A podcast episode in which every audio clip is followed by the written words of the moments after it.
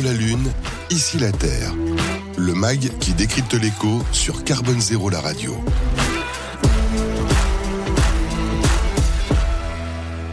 Et le coup de projecteur, on va sillonner les mers avec François Fray, euh, qui est le président d'Esprit de Vélox. Esprit de Vélox, alors euh, je vais pas dévoiler le nom en introduction, c'est inspiré en partie d'une goélette, c'est ça, de 1875, c'est ça? Ouais, exactement. C'était euh, c'était un grand voilier pour cette époque-là, un grand voilier privé pour le coup. On est dans un autre modèle euh, économique euh, et privatif. Donc c'était euh, une goélette de, de 42 mètres euh, qui était qui avait 30 ans d'avance sur son temps. Donc c'est aussi pour ça que ça nous a euh, qu'on a trouvé ça intéressant. Et puis parce que les les premières épures qu'on a fait sortir de la boîte étaient dans ces dimensions-là, euh, parce que ce gréement-là, euh, un siècle et demi après, reste reste très intéressant. Et puis parce que elle a, elle a apporté des vraies évolutions en matière d'architecture que le reste de, de, de, la production a mis 50 ans à récupérer après. Donc bon voilà, ça ça fait partie. Voilà, donc c'est le lien pour expliquer un peu l'histoire et ce projet. Ce, projet qui est donc de concevoir un multicoque hein, qui soit énergétiquement autonome. Donc on rejoint les sujets euh, avec euh, zéro émission, capable d'accéder aussi à tous les océans et dans toutes les conditions euh, climatiques. Euh, vous le dites vous-même, c'est une autre façon de faire de la science parce qu'aussi vous avez embarqué, vous embarquez des scientifiques, vous êtes plusieurs oui, oui, dirais, dans, dans cette aventure. Hein. Oui, oui, et, et, je vais dire c'est le euh, c'est le credo du projet, c'est-à-dire mmh. que c'est de là qui vient. Mmh. En fait, euh, dans une vie précédente, je travaillais avec les instituts de, bah, de recherche, euh, dont Ifremer côté français, euh, dont le CNES aussi, euh, et dont des grands industriels. Et puis, et puis, bah, il est arrivé un moment où moi, je fais partie, je suis né dans les années 60, donc je je grandis avec le, bah, le rapport du Club d'Europe de 72, même si je n'en ai pas conscience à cette époque-là. Et, euh, et, progressivement sont arrivées euh, sur nous des choses que l'on imaginait pour nos petits enfants hein, c'est mm -hmm. ce qu'on c'est ce qu'on a dit il y a encore 30 ans. Nos petits enfants auront des soucis environnementaux. Aujourd'hui ils sont là. Mm -hmm. et, euh, et très vite à partir des années 2010 euh, on s'est rendu compte avec les, avec les, avec un certain nombre de scientifiques de ma génération en fait, mmh. hein, de, de, ceux qui n'ont plus à, à se battre ou à avaler quoi que ce soit pour arriver à faire, euh, bah, je dirais une carrière aussi, euh, que euh, qu'il fallait qu'on change de manière euh, violente le, bah, le modèle euh, de la science elle-même, dans le sens où euh, on est aujourd'hui fléché discipline par spécialité, etc. Mmh. Que quand on va en mer, parce que parce que le monde océanique, c'est la moitié des enjeux euh, climat, énergie, biodive, enfin ce qu'on veut, ce qu'on a évoqué depuis euh, bah, depuis le début, et c'est en même temps moins de 2% du budget mondial de la mmh. recherche. Donc il y a il y a vraiment une déconnexion qui est extrême euh, et euh, et c'est le dernier endroit où on n'est pas chez nous, mine de rien. On est une espèce qui, qui vient de ce milieu-là il y a des millions d'années, mais on n'est pas chez nous et on n'y sera pas. Euh, bah, ce qui veut dire que cette altérité-là, c'est aussi euh, de manière inconsciente, euh, euh, bah, je dirais une voie ultime de euh, capacité de, bah, de ressources, mmh. de capacité de, euh, je fous à la benne aussi ce que je veux plus voir. Dans les fosses de la Manche, il y a des choses qui traînent depuis la fin de la Première Guerre et on n'a pas arrêté depuis cette époque-là. donc ça veut dire que c'est vraiment un territoire qui est euh, grandement inconnu. Mmh. Aujourd'hui, 85% de la, c'est même plus de, bah, de 90 en fait, euh, des fonds marins ne sont pas cartographiés, mmh. euh, ne sont pas accessibles aux hommes. Euh, et il euh, y a, euh, bah, je dirais, une interface qui est celle de, on va dire, jusqu'à des fonds de, de 500-600 mètres, dont, dont économiquement et, et socialement, la moitié de la population humaine mmh.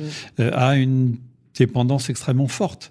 Donc il fallait, il était important pour nous de, bah, de remettre un éclairage fort sur les 30 ans qui viennent, encore une fois, qui sont une période de, bah, de charnière forte mmh. d'un point de vue écologique là vraiment au sens le plus large, euh, dans le sens où là où on sera en 2050, on aura créé une asymptote dont on se défera pas dans les euh, 10 000 ans qui viennent à peu près. Donc l'objectif, c'est d'explorer, de, hein, on va dire, les mers du globe, ouais. de, de, pour d'en faire un, un, laboratoire, on va dire, embarqué, avec des premières en la matière, puisqu'on a une propulsion principale à la voile, qui a aussi des, des énergies décarbonées. C'est plein de premières, hein, c'est ça avec ce. Ben, c'est plein de premières parce qu'en fait, il y a une vraie exigence qui est mhm. scientifique à la mhm. base et qui rentre en résonance parce que si je, ben, je synthétise les sujets qu'on a eus ensemble, ça effectivement, ça rentre aussi en résonance avec ça. C'est-à-dire que euh, très vite, on s'est dit avec les scientifiques, il ne faut plus aller travailler à la mer euh, science par science. Mhm. Il faut le faire ensemble. Et le fait de produire de la science ensemble, ça, ça, ça va faire évoluer notre abord même de la, de, de ce qu'est la science de, bah, de l'océan, mais aussi du climat, etc. Et donc arriver à produire les informations plus vite Aujourd'hui, on a à peu près un décalage de 20 ans entre les occurrences euh, climatiques et leurs preuves euh, scientifiques. Hmm. Il a fallu attendre 2017 pour qu'on ait la preuve que la fonte irrémédiable du Grand Nord en période estivale, en fait, euh, le seuil, on l'avait franchi en 97. Hmm. En gros, c'est cette échelle-là. Euh, et dans le même temps, quand un rapport scientifique arrive, et je reprends cet exemple emblématique du rapport de, bah, Meadows et sa bande en 72, on est en 2012, on est, hmm. on est en 2022, on est en 2022, 50 ans après, euh, on peut dire que l'impact politique, il est nul. Hmm. Euh, si on prend les trajectoires de production énergétique, les trajectoires de, de, bah, de CO2 dans l'air, il n'y a aucune inflexion entre 72 et aujourd'hui, on est sur les mêmes pentes. Donc, ça veut dire qu'il faut accélérer ce process-là. Et accélérer ce process-là, c'est faire de la science autrement. Mmh. Et très vite, en travaillant avec les scientifiques, on a vu que faire de la science autrement, les plateformes, elles n'existaient pas. Mmh. Donc on a dit, ben, c'est quoi? Aujourd'hui, il faut qu'on aille, euh, ben, plutôt qu'aller par bande de 5 ou 6 scientifiques à la mer, il faut y aller plutôt par bande de 30. Euh, il faut qu'on produise de la science à la mer parce que aujourd'hui, dans l'immense majorité des cas, quand on va en mer, on va recueillir une information, les data. Alors c'est soit des 0 et des 1, soit des échantillons d'air, d'eau, enfin etc. Mhm. Euh, mais on va prélever, ensuite on rentre et on travaille. Si on veut vraiment qu'il y ait une forme de communauté euh, inter et transdisciplinaire qui se mettent en route, ça veut dire qu'il faut que la production elle démarre ensemble. Mm. Donc il faut euh, 300 mètres carrés, 350 mètres carrés de laboratoire embarqué, ce qui n'existe pas dans la flotte océanographique aujourd'hui. Et ça, nous, c'était vraiment dans la euh, dans cette euh, primo-vision, on va dire. Et puis après, on a vu, mais euh, si on va pour faire de la science du climat, il faut qu'on ait une data propre. Je reviens sur ce mm. point-là parce qu'il est important. Je peux pas le faire quand je suis sur un engin qui pèse selon les critères. SOX, NOx, CO2, CO, 3000 à 15 000 automobiles. Mm. Avec des conditions de vent, de pression, de mer autour de moi, qui fait que euh, si au moins je pouvais dire, ben, ça a un impact précis que je que, que je peux que je peux identifier. Non. Donc donc on a fait le choix, le ben, le pari un peu parce qu'on était en 2014 te dire bah, il faut qu'on soit sans impact environnemental opérationnel. C'est évident qu'on crée un objet, on crée un objet, donc il faut de l'énergie. Ça, on met du CO2 dans l'air, on utilise euh, bah, des matières premières, etc. Voilà, donc on retrouve toutes les énergies, hein, éoliennes, solaires, hydroliennes ou l'eau motrice, un peu d'hydrogène, mais quand il y en a besoin, c'est ça Non, non, non, non, non, non, non, non, il n'y en aura même pas. Non, non, non, non, non, non, non, non, non, on a trouvé plus simple. Non, mais alors on a trouvé plus simple, on a trouvé plus simple et plus ancien. Quand on allait à à, Nantes ou La Rochelle, avant la Première Guerre, on avait des trams qui étaient extraordinaires, qui fonctionnaient à l'air comprimé. Ah bah voilà. Retrouvez les vieilles cartes, les vieilles cartes postales, vous avez des images splendides. Je crois qu'il y en avait en Bretagne aussi, du côté de la pointe bretonne. Et, euh, en fait, après, il y a eu le, c'est devenu des, endroits où le, bah, le, modernisme est arrivé. Donc, on a enlevé les rails pour faire des, des routes euh, bitumées. Euh, Aujourd'hui, on va stocker de la puissance sous forme d'air. On va le faire avec des batteries électriques parce qu'on n'a mhm. pas le choix.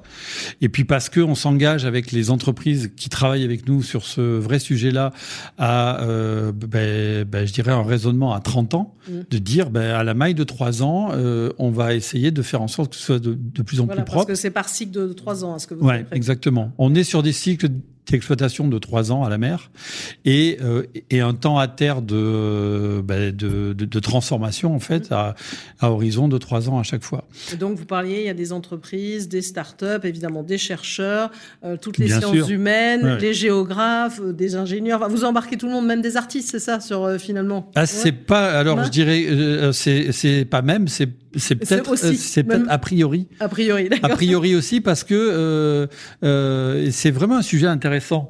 Euh, en 30 secondes. En 30 secondes. oui, c'est lui qui a pris tout le temps. non, non. Euh, les artistes sont des gens qui ont fait un choix. Mm. Euh, conscient ou pas, en général dans une adolescence pas toujours très simple, de vivre leur vie entière en dehors de la zone de, bah, de confort mm. habituel. Euh, et, et, nous, on a envie de dire qu'on est une espèce qui est sortie de notre zone de, bah, de confort. Alors, on veut pas le voir et on dépense une énergie assez considérable à ne pas le voir, mais on n'y est plus. Et on peut plus y être. Et ces gens-là ont un, on parleur euh, ont une vision du monde, ont plein de choses à nous apporter et ont plein de choses à apporter à des scientifiques qui sont depuis des générations dans des zones de confort incroyables. Donc c'est aussi très important de les mettre à vivre ensemble. Parce qu'aussi c'est un sujet transversal et qui nous concerne tous ce sujet-là. Et alors là, il est parti, pas parti, il va partir quand là euh, Ça commence quand? Alors il nous reste à peu près 20 mois. Parce que ça a commencé en 2014 et ça a été long à monter. Non, non, non, mais c'est très long. C'est effectivement le, le, programme est gigantesque. Il est sans équivalent aujourd'hui au monde, et y mm. compris en Chine. Il faut le dire, en euh, France, on fait des premières mondiales. Euh, oui, oui, enfin, on les fait en France, pas forcément avec la France quand même. Hein, mais bon, c'est aussi un autre message. Voilà. c'est aussi un autre message, comme ça c'est dit.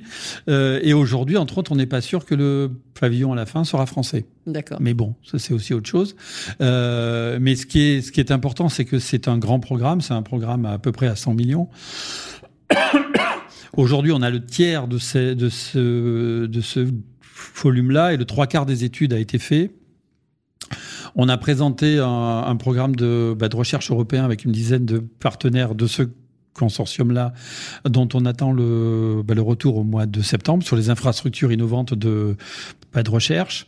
Euh, ça impacte bien sûr le monde du transport à la mer. Une fois que nous on existe et que nous existons à grande échelle, c'est-à-dire encore une fois une unité de 70 mètres, 1000 tonnes, en termes de, bah, de réglementation, parce que c'est aussi un point important, on vit avec les formes de, bah, de contraintes les plus fortes, avec une propulsion principale qui est la voile, sans énergie fossile, avec mmh. euh, un type de, bah, de matériau de coque qui est qui est interdit aujourd'hui en termes de, bah, de réglementation. Mmh. Donc il a fallu aussi travailler.